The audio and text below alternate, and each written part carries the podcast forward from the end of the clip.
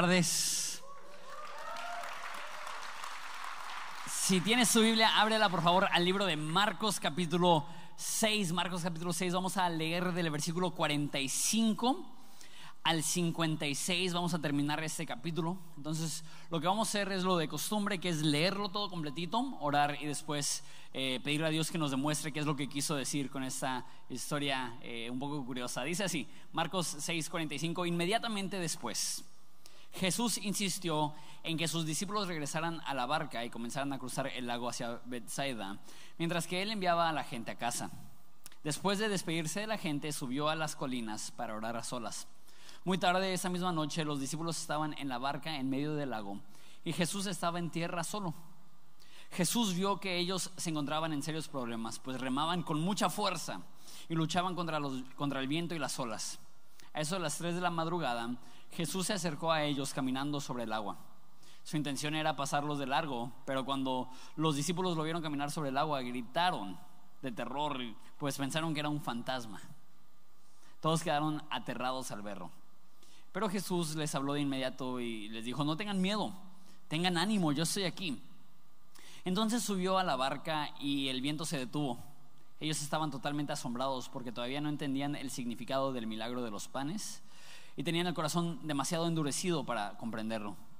Después de cruzar el lago, arribaron a Genezaret y llevaron la barca hasta la orilla y bajaron. Los habitantes reconocieron a Jesús enseguida y corrieron por toda la región llevando a los enfermos en camillas hasta donde oían que él estaba. Por donde iba fueran aldeas, ciudades o granjas. Le llevaban enfermos a las plazas y le suplicaban que permitieran a los enfermos tocar al menos el fleco de su túnica y todos los que tocaban a Jesús eran sanos. Padre, te pido que nos hables en esa tarde. Es nuestro deseo, como cada fin de semana al venir a la iglesia, eh, tener un entendimiento más preciso de quién eres tú. Eh, realmente ese es el, fin detrás de todo lo que hacemos. Eh, Jesús, te queremos conocer.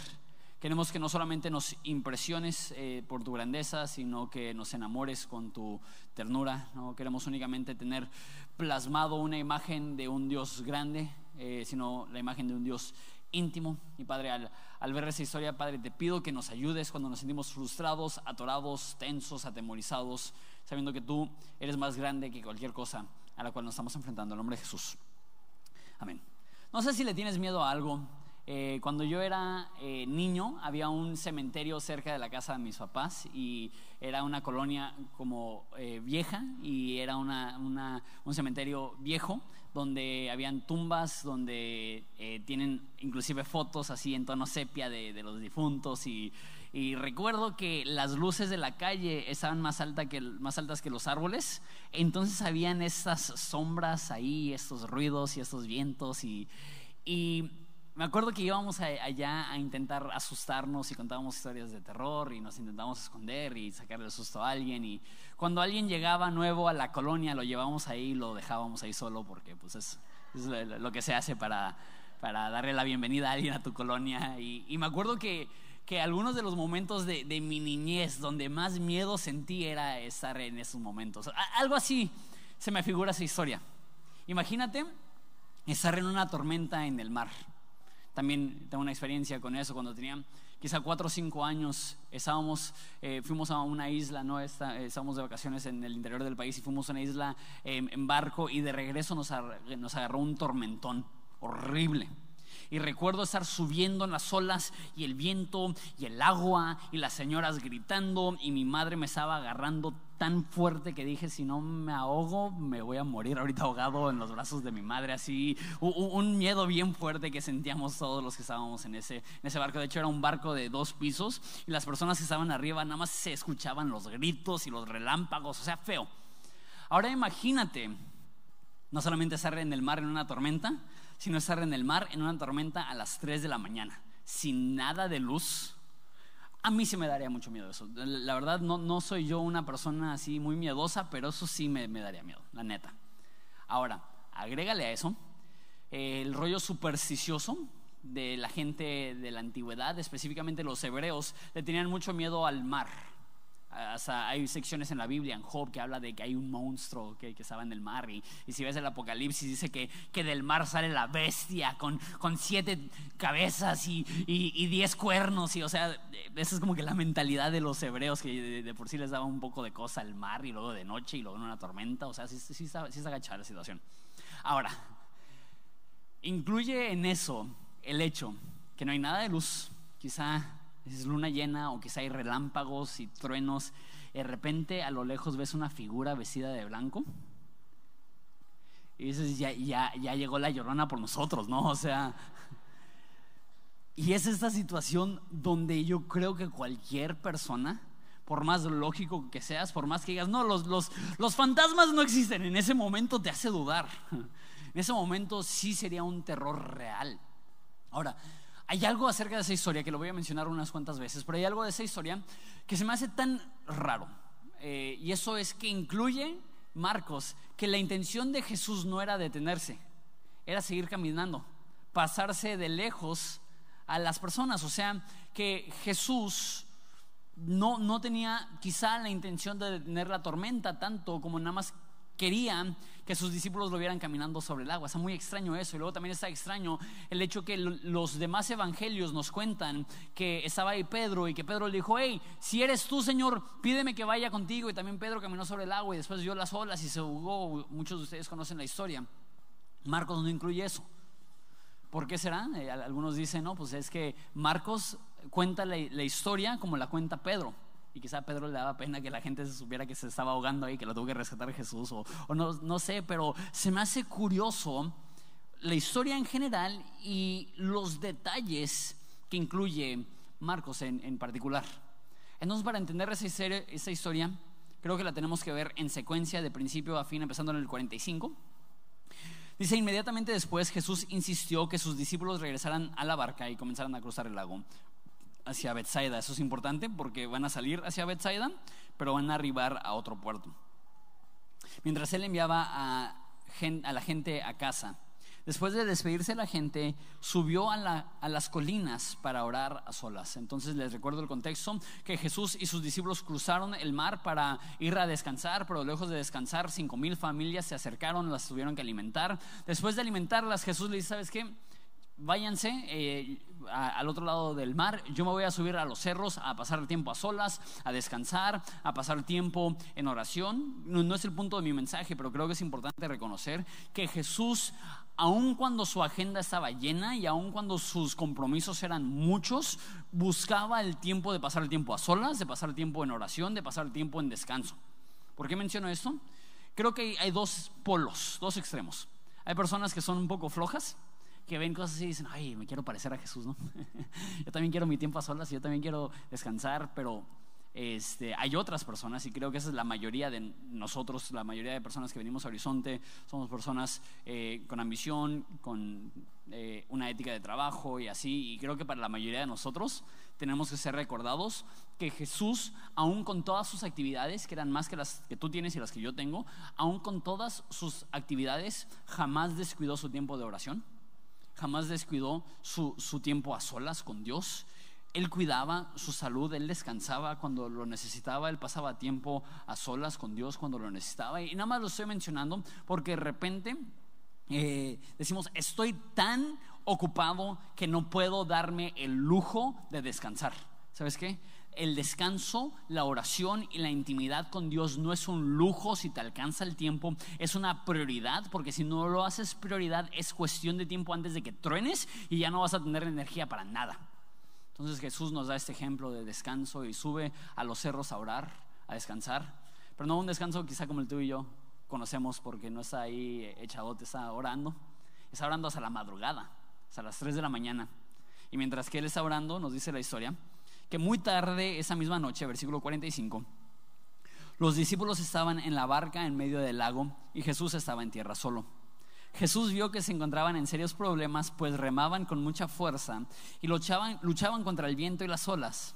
A eso de las 3 de la madrugada Jesús se acercó a ellos caminando sobre el agua. Su intención era pasarles de largo. Entonces Jesús está en el cerro. Y nada más para darte una idea, se llama el mar de Galilea, pero no es un mar como tú y yo nos imaginamos el Pacífico o el Mediterráneo. E, es un lago grande, como unos 20 kilómetros para cruzar. Imagínate eh, en, distancia similar como de aquí a la isla, que en una panguita con un motor no está lejos. Te subes a un, barquito, agárrate joven y en 45 minutos se tienen en, en la isla. Pero en ese entonces no tenías un motorcito, era literal remar. Y si tenías un buen viento que te llevaba, pues igual no estaba tan lejos. Pero si el viento estaba en tu contra, no sé si alguien aquí quizá ha remado, sé que de repente aquí en, este, en lo que antes era la presa se, remaba, ahora no sé si, siguen remando ahí en el lodo, en el charco, pero antes se, se remaba y no sé qué tan pesado es remar, asumo que es súper pesado. Ahora imagínate darte la tarea de remar unos 20 kilómetros en contra del viento. Entonces nos dice que está en medio del mar, pero no creo que significa que literal están en medio del lago, más bien ya no están en la orilla. Están demasiado lejos como para regresarse, pero no han avanzado lo suficiente como para sentir que están progresando. Y nada más están remando y remando y luchando y luchando y no están avanzando. Y no sé si alguna vez tú te has sentido así. Porque Jesús fue quien les dijo, métanse al barco y remen al otro lado y ellos están obedeciendo a Jesús. Y cuando están obedeciendo a Jesús, lejos de sentir que están progresando y, llegando a donde Dios quiere que ellos vayan, están remando y remando y remando y no están avanzando. Spurgeon nota eso y, y estaba leyendo su comentario que dice que a veces, aun cuando estás obedeciendo a Dios y haciendo lo que Dios te pide, no vas a sentir progreso. Y eso es normal. Porque de repente tú y yo quisiéramos que el momento que empezamos a obedecer a Jesús veamos resultados así. No sé cuánto tiempo tienes de cristiano, pero cuanto más tiempo tienes de cristiano, te das cuenta que la obediencia no produce normalmente resultados inmediatos. Sería chido. Sería chido que el primer día que tú decides leer tu Biblia y orar, que de repente ya no tienes conflictos con tu esposa, tus hijos te respetan y te dan un, aumento en el, trabajo. Eso sería increíble. Sería increíble que el primer día que decides ser fiel con tus ingresos, que Dios te, te lleve dinero, decirles, no, pues eso sí funciona, ¿no? Pero no funciona así, no funciona así. La obediencia rara vez produce resultados inmediatos. Hay veces en los cuales Dios hace un milagro y de un día para otro todo cambia, todo chido, no hay problema, te resolvió tu conflicto. Pero la gran mayoría del tiempo la obediencia es como una semilla que se siembra y es ilógico pensar que una semilla que se sembró a las 48 horas ya le estés pidiendo resultados. Entonces de repente tenemos que obedecer, no viendo a corto plazo, sino viendo a largo plazo, diciendo voy a ser obediente hoy, sabiendo que esto a futuro me va a producir los resultados que estoy buscando. Dice en Gálatas que no te canses de hacer el bien, porque si no desmayas, cosecharás el fruto. De repente el cristianismo se trata de, persistencia, se trata de obediencia a largo plazo, aunque ahorita lo único que sentimos es viento en nuestra contra, es remar y cansarnos y estamos haciendo lo que Dios nos está pidiendo que hagamos y aún no estamos viendo los resultados que quisiéramos tener. Y Dios está ahí en el cerro, viéndolos. Y dice, voy a ir con ellos. Y decide en ese momento llegar caminando sobre el agua, uno de, los, de sus milagros más, más famosos. Jesús se va caminando sobre el agua para llegar a donde ellos están. Y, una vez más, la segunda de tres veces que voy a mencionar eso, porque se me hace que es eh, clave para entender el pasaje. Jesús tenía pensado irse de largo. O sea, ¿será que Jesús nada más quería sacarle el susto de sus vidas a sus discípulos y nada más irse? Estar en la tormenta y nada más ir caminando y, ¡hey! Los discípulos, ¡ah! Nos vemos del otro lado y los discípulos, ¿quién es? No, es un fantasma. ¿Será que, que es eso? Creo que sí existe la posibilidad que Marcos simplemente incluye ese dato para mostrar el humor de Jesús. Porque no nos damos cuenta, pero Jesús era súper chistoso. Súper, súper chistoso. Hay un chorro de cosas que dice Jesús, que si no entiendes que Jesús era eh, maestro de la ironía y de la comedia, de repente no lo entendemos. ¿no? Cuando dice que es más fácil que un camello pase por el ojo de una aguja a que un rico, específicamente un rico confiando en sus riquezas, entre al reino de los cielos de repente personas dicen, no, es que había una entrada en la puerta que se llamaba el ojo de la aguja y, el, y tenía que pasar ahí el camello. No, no, Eso, eso se inventó después. Lo que estaba diciendo Jesús es literal. Mira una aguja y mira un camello y no va a pasar. Échale vaselina, empuja lo que quieras, no va a pasar. Y, Jesús tenía esa comedia y de, repente quizás simplemente está incluyendo eso porque Jesús estaba así, chécate eso Gabriel, les voy a sacar el susto de su vida. Pero, aunque Jesús era muy chistoso y quizás hace eso para que después de varios capítulos un poco densos, digamos, qué malo Jesús, los pobres discípulos. Pero como digo, Creo que eso lo incluye, porque ya hemos visto que Marcos es súper, súper eh, preciso con las cosas que él incluye, no incluye nada de oquis. Entonces esa frase tan extraña, como que él estaba caminando sobre el agua sin la intención de detenerse, debe de hacernos pensar, pues, ¿qué es lo, que está pasando? ¿Qué me demuestra eso? Jesús no caminó sobre el agua para ir a rescatar a los discípulos. No dijo, ah, pobrecitos, están remando y no están avanzando, voy a ir al, al medio del mar para calmar la tormenta. ¿Por qué? Porque él pudo haber calmado la tormenta desde el cerro donde le estaba orando. Sin ningún problema, él pudo haber dicho, Padre, por favor, calma la tormenta, y ellos hubieran llegado al otro lado sin ningún problema. Y el hecho que él no tenía la intención de detenerse demuestra que la razón que él caminó sobre el agua es porque él quería que sus discípulos lo vieran caminando sobre el agua. ¿Por qué? En eh, los evangelios, los recuentos que tenemos de Jesús, no, no sé por qué, pero nunca dice directamente Jesús es Dios. Lo demuestra de muchas formas, pero nunca directamente dice Jesús es Dios. ¿Por qué? No lo sé, pero es un, hecho. ¿Qué es lo que sí hace? vez tras vez tras vez, de mil formas distintas, nos demuestra que es Dios. Que Jesús llega con dos mil demonios, no sé si se acuerdan, hace unas cuantas semanas, y los demonios dicen, ¿qué quieres tú con nosotros, hijo del Altísimo? ¿Has venido para atormentarnos antes de tiempo? Esa es una forma de que la Biblia está diciendo, Jesús es Dios. Y los discípulos no lo entienden. Y que hay versículos que dicen que el Altísimo va a llegar con sanidad en el borde de su manto y llega la mujer y toca el borde de su manto y es sanada. Y aquí vemos que, que, eh, que otras personas son sanados tocando el borde de su manto y los discípulos, ah, no, pues qué, qué curioso, ¿no? Que Jesús ve a una persona y le dice, hijo, tus pecados se son perdonados. Y los fariseos dicen, hey, solamente Dios puede perdonar pecados. Y Jesús así como que, exacto. y los discípulos así como que, ¿Qué querrá decir eso? Qué raro. Porque ahorita nos va a decir que todavía no entendían el milagro de los panes y de los peces. Y eso es un, tema que abarca varios capítulos, entonces no lo vamos a ver todo hoy. Pero los discípulos, escúchame bien, los discípulos aún no entendían que Jesús es Dios. Lo ven como un profeta, lo ven como un rabino, lo ven como un maestro, lo ven como un amigo, inclusive lo ven como un Mesías, una figura que, que viene a traerles libertad de la opresión, pero aún no les cae el 20 que Jesús es Dios hecho carne. Entonces, ¿por qué camina sobre el mar? Para los judíos, eh, la parte de la Biblia quizá que más les instruye en conocer cómo es Dios es el recuento de la creación, Génesis 1 y 2. Y la Biblia, Génesis 1, inicia así, en el principio creó Dios los cielos y la tierra. Y la tierra estaba desordenada y vacía, se puede decir tormentoso. Y el Espíritu de Dios, la Reina Valera dice, se movía sobre la faz del abismo pero eso es más precisamente traducido, que el Espíritu de Dios se movía sobre la superficie de las aguas. De hecho, hasta hay un corito antiguo mexicano que dice, en el principio el Espíritu de Dios se movía sobre las aguas. Bien que se la saben, tienen ya tiempo en la iglesia.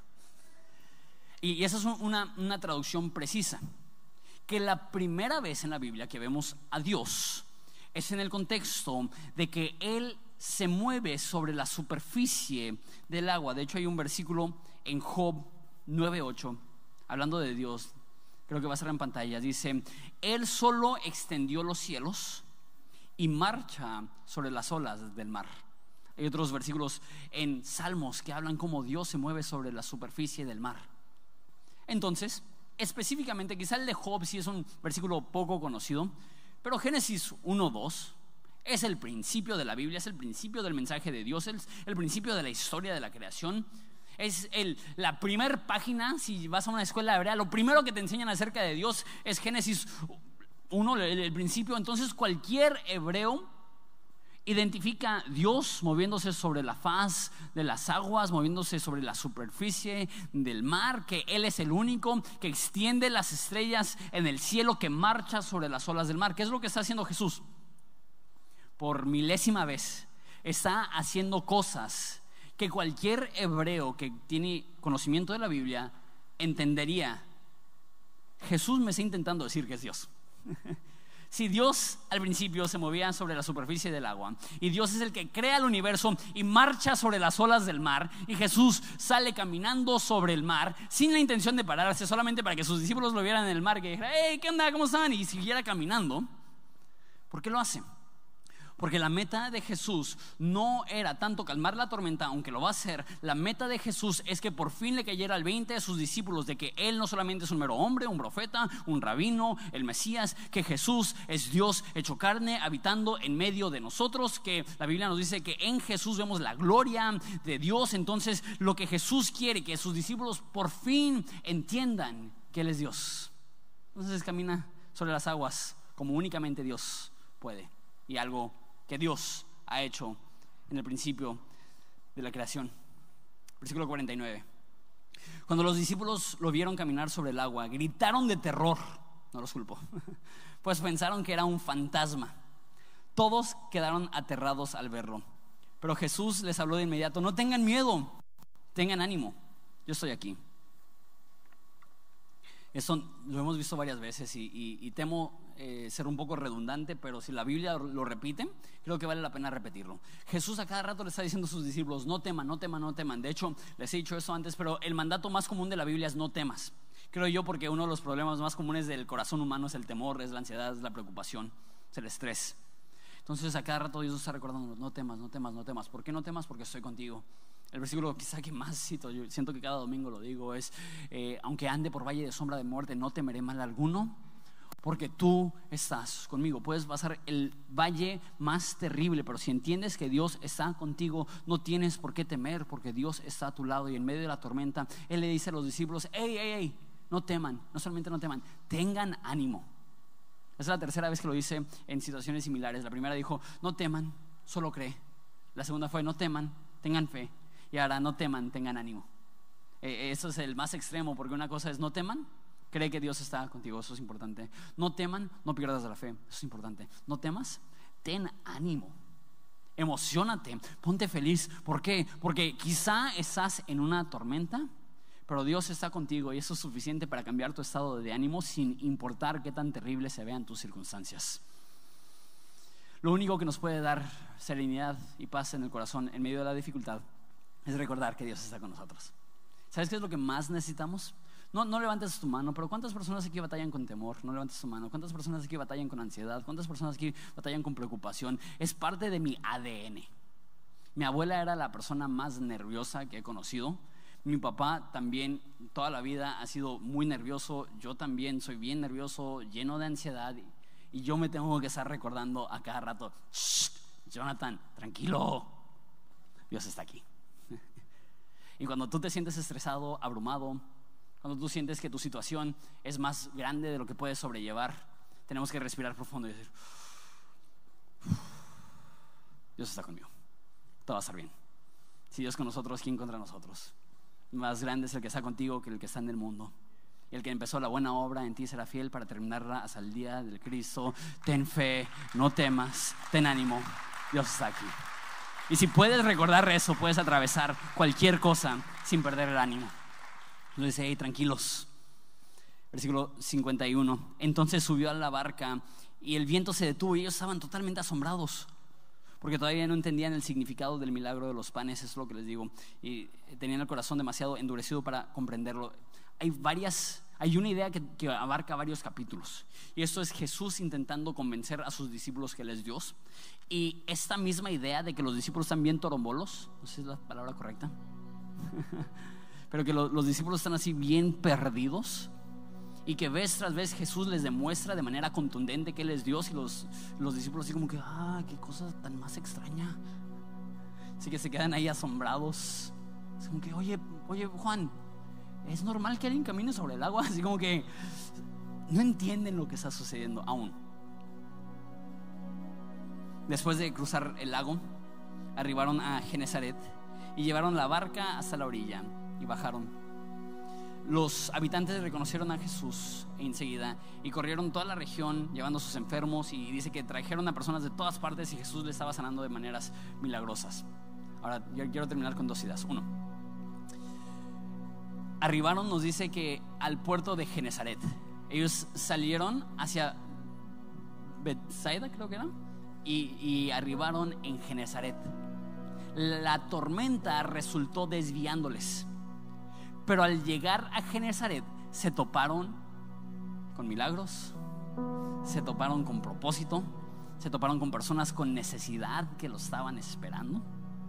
¿Qué me demuestra esto? Que muchas veces lo que tú y yo pensamos que está ahí para detenernos, realmente está ahí para redireccionarnos. O déjalo un poco más fuerte. Lo que tú crees que es para destruirte, a veces simplemente es para reubicarte. Lo que tú sientes que va a ser el final de tu historia, realmente es Dios mostrándote que tiene otro camino, otro propósito. Y la tormenta les detuvo de ir a Bethsaida, así es, y les llevó a Genezaret. No porque Dios era malo, sino porque Dios tenía un propósito para ellos en Genezaret. Déjalo digo de esa forma. Eh, el pastor Chuck Smith, fundador de Calvary, tiene una frase súper icónica, que es donde Dios guía, Dios provee. Y hay veces, no siempre, pero hay veces cuando la tormenta, la resistencia, el viento en tu contra, corriente en tu contra, no es nada más que Dios cerrando una puerta y abriendo otra en otro lugar. Y de repente nos clavamos y decimos, no, es que tiene que ser así. Ahora, si hay veces que hay dificultad y tú tienes que perseverar y en la dificultad tienes que mostrar tu fidelidad, pero a veces, y es difícil, tenemos que pedirle a Dios discernimiento. Hay veces que la razón que sientes que no estás progresando y la razón que sientes tanta resistencia es porque Dios no está buscando detenerte, solamente redireccionarte un poco. Sé que tú estás clavado en este puerto, pero yo tengo este otro puerto para ti. Estoy dispuesto a cerrar la puerta aquí para abrirte otra puerta que te va a llevar a un mayor propósito, que te va a llevar al destino que yo quiero para ti. Dios cierra puertas y abre puertas y es la forma que Él guía. Amo esto, de donde Dios guía, Dios provee. No te estreses. Si Dios cierra una puerta es porque Él es grande y Él sabe todo lo que tú no sabes. Y si Él cerró una puerta, créeme que va a ser para su gloria y para tu bien y va a abrir otra puerta. Eso te lo garantizo. Que Dios cuando cierra una puerta no es para privarte de algo, es para guiarte a un lugar, un destino. Donde Dios guía, Dios provee. Y si Dios no está proveyendo, quizá Dios está guiando en una dirección distinta. Dejamos un ejemplo de, la iglesia que creo que nos puede ayudar a entender eso.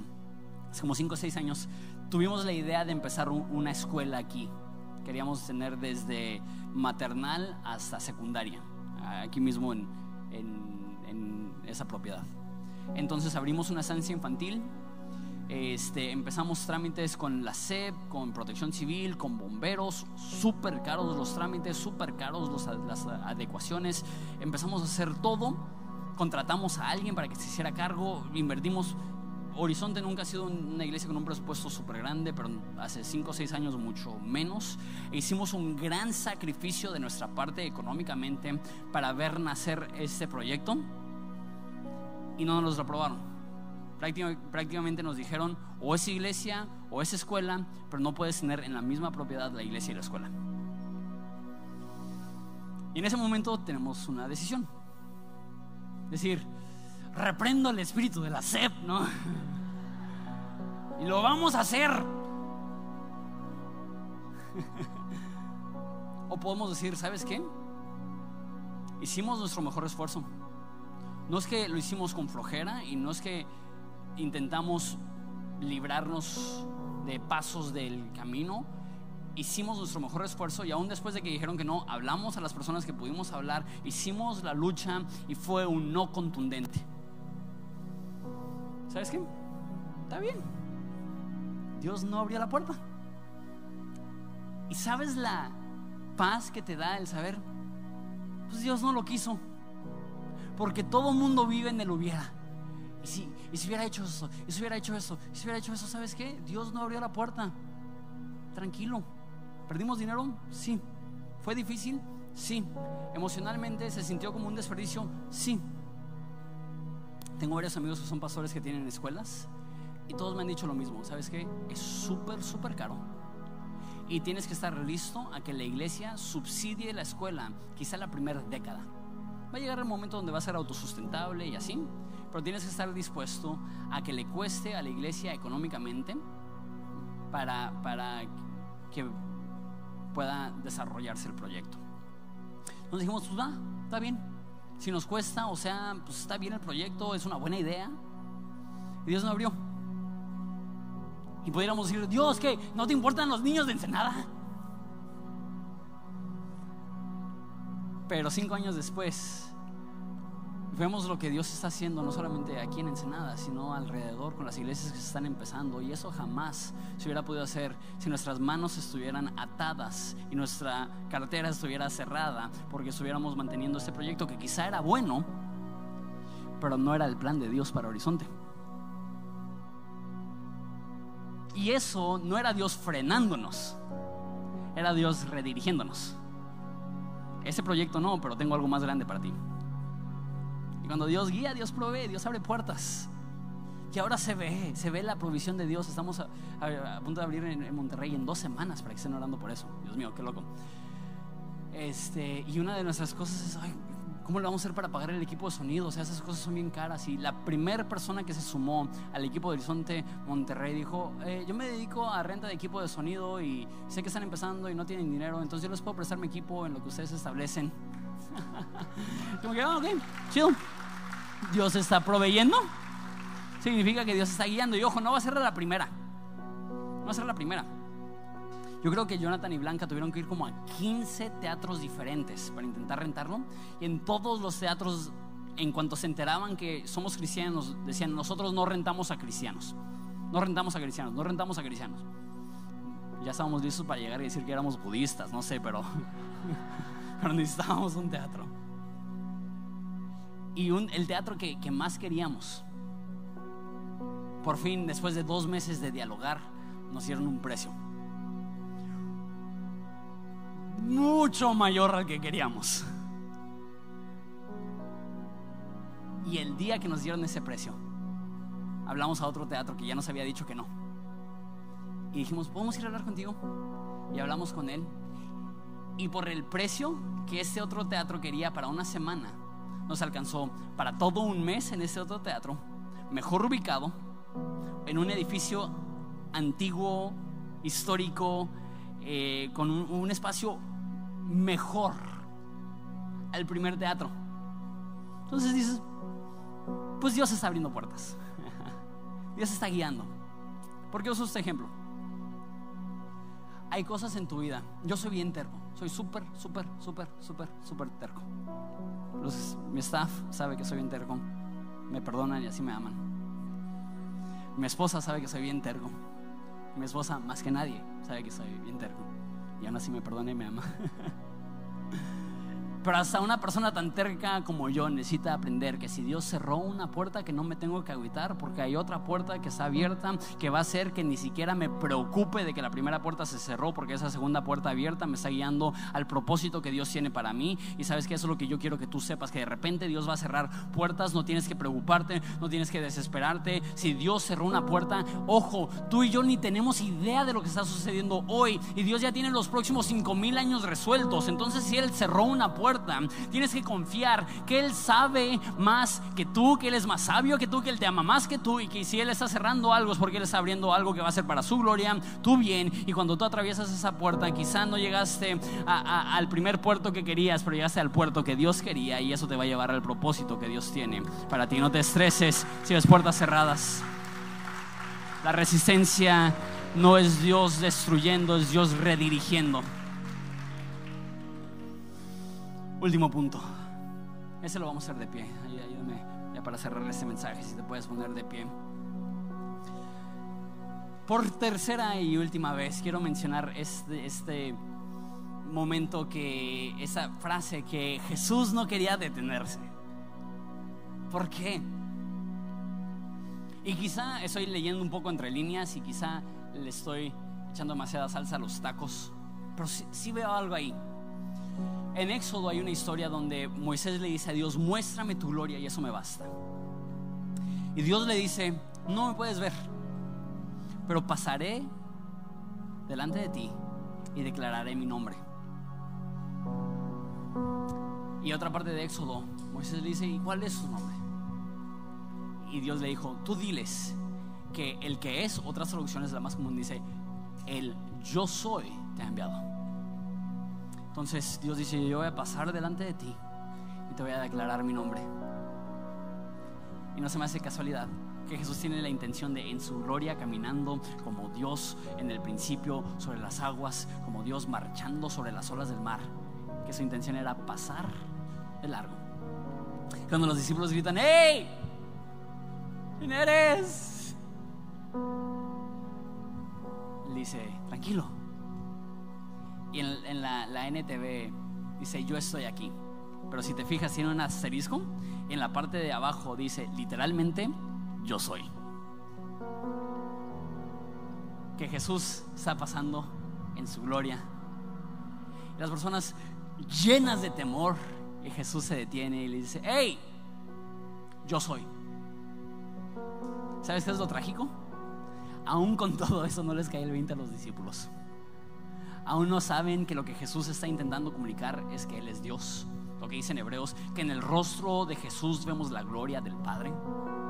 No lo entienden, no lo entienden. Y no es porque sean malos. Lo más probable es que en ese momento ya llevan año y medio con Jesús. Sirviéndole, amándole, haciendo milagros en su nombre. Me pregunto si hay personas aquí que tú amas a Jesús, que tú sirves a Jesús, que tú vienes a la iglesia, que tú amas estar aquí, pero quizá aún no te ha caído al 100% el 20 de quién es Jesús. ¿Sabes? La prioridad de Jesús no era calmar las tormentas, la prioridad de Jesús era convencer a sus discípulos de quién Él es.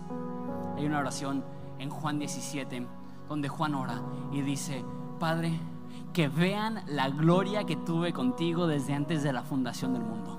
Porque créeme, cuando ves a Jesús en su grandeza, como Él realmente es, dejan de preocuparte tus tormentas, deja de preocuparte tu frustración, porque entiendes que Dios no te tiene que librar de todas esas cosas. ¿Por qué? Porque Él está a tu lado y como ya lo dije, cuando tienes la idea precisa de quién es Jesús, entonces realmente puedes decir con fe, si Dios con nosotros, ¿quién contra nosotros? Puedes decir que soy más que vencedor en Cristo. Puedes decir, que no temeré mal alguno, porque Él está conmigo. Lo más importante para ti, lo más importante para mí es contestar esa pregunta, ¿quién es Jesús? Y cuando entiendes quién es Jesús, cuando entiendes que ese Jesús, ese Dios que sobre todo el universo está a tu favor, eso te trae una paz que es mayor a cualquier paz que tienes cuando no hay tormenta. Dejemos de pedirle a Dios únicamente que nos quite la tormenta. Empecemos a pedirle que Él se manifieste a nosotros en medio de la tormenta. Porque escúchame bien, si Dios te quita la tormenta, pero no desarrolla en ti más confianza, fue de oquis y fue en vano que hayas atravesado la tormenta. Pero si esa tormenta te lleva a depender más de Jesús, a confiar más en Jesús, en conocer más a Jesús, entonces como dijo Spurgeon, bendita ola que nos azota contra la roca viva bendito problema que nos abre los ojos para ver quién es realmente Jesús. Los discípulos no lo entendieron, no oraciones que nosotros sí.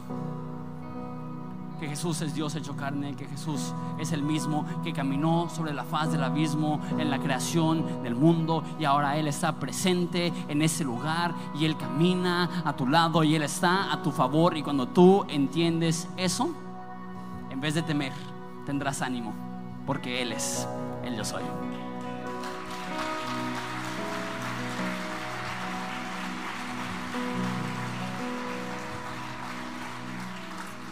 La pregunta más importante que te puedas hacer es quién es Jesús. Sabes, ya casi llevamos seis meses estudiando el libro de Marcos, qué pena. Vamos en el capítulo 6. Y ayer estaba haciendo cuentas, viendo las historias y leyendo y dije, creo que nos falta un año. Y no era mi intención, mi intención era como nueve, diez meses total. Pero ¿sabes qué? Está chido. Si vamos historia tras historia tras historia, ¿hay algo más importante en todo el universo que conocer mejor a Jesús? ¿Y hay un mejor lugar en la Biblia para conocer a Jesús que en los evangelios? Entonces que nos tome el tiempo que nos tome, que nos tarde el tiempo que nos tarde. Es una buena inversión domingo tras domingo abrir los evangelios, leer las historias de Jesús y con un corazón abierto decir, Jesús, manifiéstate que soy aquí con ojos abiertos, con un corazón dispuesto, con, oídos, con oídos atentos, porque, porque he venido a ese lugar a redescubrir quién es Jesús. ¿Te parece si adoramos a Jesús en esta tarde, reconociendo que Él es sobre todo? Vamos a adorar a Jesús.